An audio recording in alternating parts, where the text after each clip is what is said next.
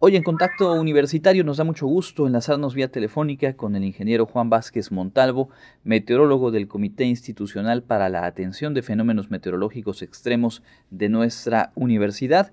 Ingeniero, eh, buenas tardes, bienvenido a Contacto Universitario. ¿Qué tal? Muy buenas tardes.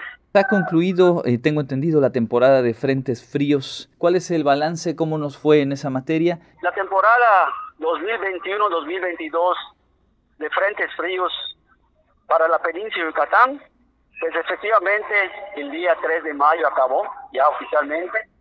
No tuvimos el último frente frío, ese último frente frío que desde luego ya no es de frío, sino provoca una tormenta severa y esa tormenta severa es conocida en el medio por los pescadores como el cordonazo de la Santa Cruz y por los campesinos como la lluvia de la Santa Cruz.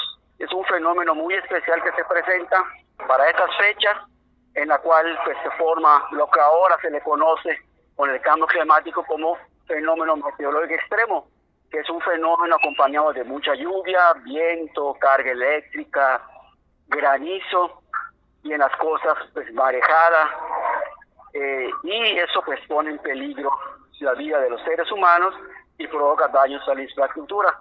La última vez que se presentó fue el 5 de mayo del año 2017 y después de ese año no se ha vuelto a presentar y esta vez, otra vez, por quinto año consecutivo no se presentó. En un balance de la temporada de frentes fríos, bueno, pues llegaron 20 a la península Yucatán y al estado de Yucatán, sobre todo 20 llegaron. En promedio deben de ser 20 aproximadamente, estuvimos entre promedio. Lo característico este año fue que llegaron muy seguiditos, no siempre llegan 20, siempre llegan 14, 15 por lo general. Y estuvieron muy seguiditos trajeron mucha agua y eso hizo que pues, cuando empezó la sequía a partir del mes de fines de febrero o marzo, el monte estaba completamente verde y hizo pues, que pasaron una sequía húmeda prácticamente y hasta la fecha pues realmente la sequía no se, no se ha resentido demasiado como había sucedido en años anteriores, ¿no? Es un fenómeno que desde 2008 no se daba que pasara una sequía muy húmeda de tal forma que el monte pues, prácticamente en estos momentos está verde para gran parte del estado de Yucatán, menos para la zona de, del oeste y noroeste del estado de Yucatán, donde hay una parte de Mérida que se encuentra en esa zona, donde pues ahí sí ya, ya hay algo de sequía, ya está seco el monte, pero fuera de esto fue una temporada pues donde hubieron bajas temperaturas mucho tiempo, pasamos un mes de noviembre con temperaturas templadas, algo no normal para Yucatán, pasamos un mes de enero igual con temperaturas templadas, igual que febrero y marzo nos acostumbramos al calor que estamos acostumbrados y eso nos hizo vivir esta gran temporada de frentes fríos y llegaron muy activos y eso pues ayudó a que no tuviéramos un invierno con sabor a verano, si esta vez tuvimos un invierno con sabor invierno, como hacía tiempo no se presentaba y como era antiguamente aquí en el estado de Yucatán.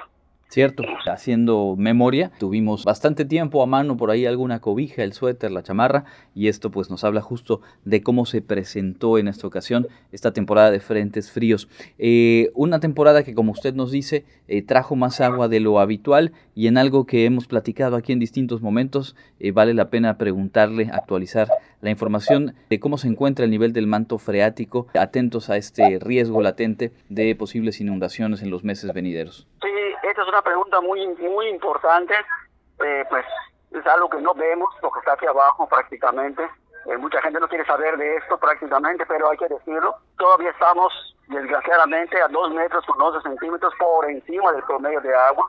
Teníamos todavía una cantidad, una elevación positiva, dos metros con 11, bastante agua. Solamente en el 2020, en noviembre, llegamos a 520 de nivel del agua y con eso hubo problemas en algunas zonas, sobre todo en la zona de Mérida hubo problemas de inundaciones porque rebosó el acuífero, algo que nunca había pasado en la historia de Yucatán. Pero de 2020 a 2021 bajó 2 metros con 50 centímetros y esto dábamos por hecho que ya este año se iba prácticamente a regularizar, iba a alcanzar el, nivel cero con el nivel del mar y estamos ya en, en normal, ¿no? Porque cuando hay época de lluvias lo que debe subir es un metro, cuando mucho, con 30, 40 centímetros en una gran temporada de lluvia, ¿no?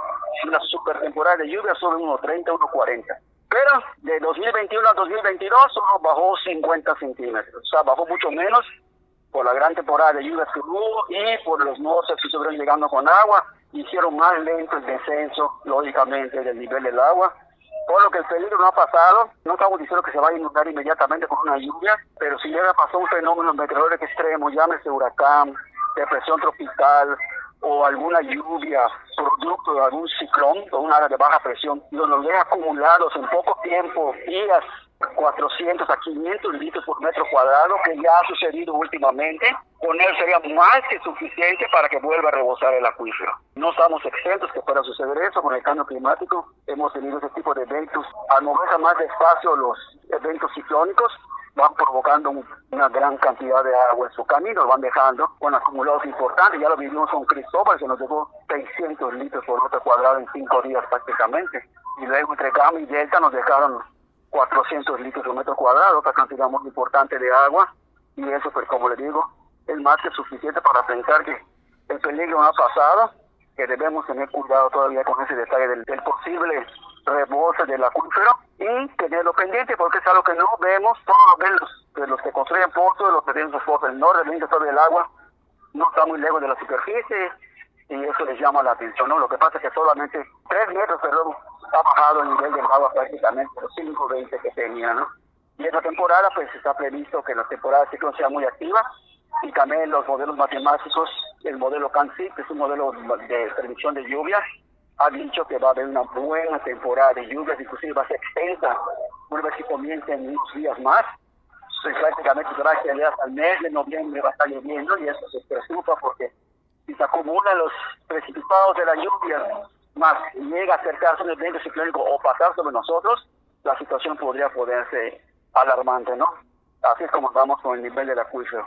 La información es fundamental para poder actuar, para poder tomar medidas, para poder prevenir el impacto en, nuestra casa, en nuestros bienes, de los fenómenos meteorológicos que finalmente ocurren y ocurrirán. Falta ver en qué magnitud, en qué tiempos, y esto obviamente siempre es un asunto al que hay que prestar atención.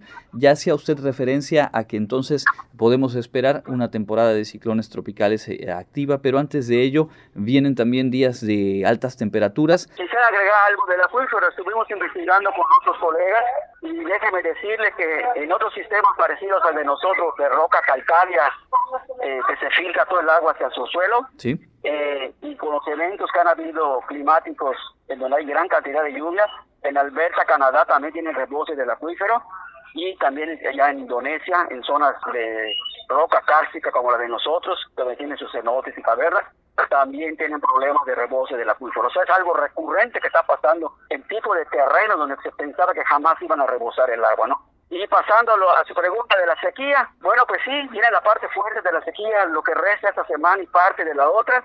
Es el último jalón, ya nos van a sentir las temperaturas más altas, el ambiente más caluroso y las sensaciones térmicas también más altas de la presente sequía 2022 y ya luego a partir de mediados de mayo, pues ya empezará a aumentar la cobertura nubosa previo al arranque de la temporada de lluvias y las temperaturas pues regresarán a sus niveles a la que debemos estar acostumbrados. Los, los frentes fríos nos desacostumbraron un poco es 36 a 37 durante el día. Este cierre esperamos temperaturas de 40, en promedio de 40 a 42 grados. A partir del día de hoy, hasta el otro miércoles de la otra semana. Y entonces, eh, como ya nos decía, a mediados de, este mes de mayo iniciará, eh, digamos, esta ruta hacia las lluvias y pues según este modelo que mencionaba, seis meses con lluvias en el estado va a ser eh, una temporada también distinta y en la que habrá que tomar este previsiones.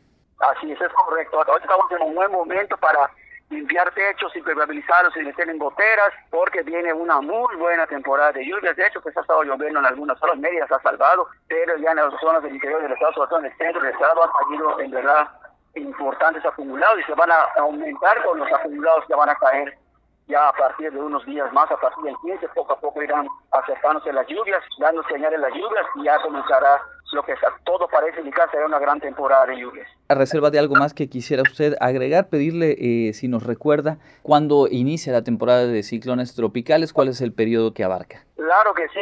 El periodo de ciclones tropicales arranca el próximo primero de junio y terminará hasta el 30 de noviembre. Ya en estos momentos debemos estar ya iniciando eh, nuestros planes de contingencia, tanto familiar, que hace en la casa, institucional, para las escuelas y el empresarial para las empresas, para empezar a afinar detalles, para cuando comience la temporada no nos agarren desprevenidos. De hecho, los modelos al día de hoy están, nos están anunciando que parece que por octavo año consecutivo la temporada por realizar antes de tiempo. Hay un posible ciclón que quiere que, que está dando señales de poder formarse allá por las Bahamas, nada de peligro para Yucatán, pero ya por octavo año consecutivo la temporada tiende a iniciar antes del primero de nuevamente y a la población pues empezar a prepararse poco a poco, no esperar lo último para prepararse. Ya tuvimos el, el ejemplo de Grace, que sin ser un gran ciclón, nos puso en jaque mate sobre todo a la ciudad de Mérida, ¿no? Aprendamos de los errores y lo que hicimos bien y lo que nos faltó hacer, hagámoslo antes que empiece la temporada de ciclones tropicales.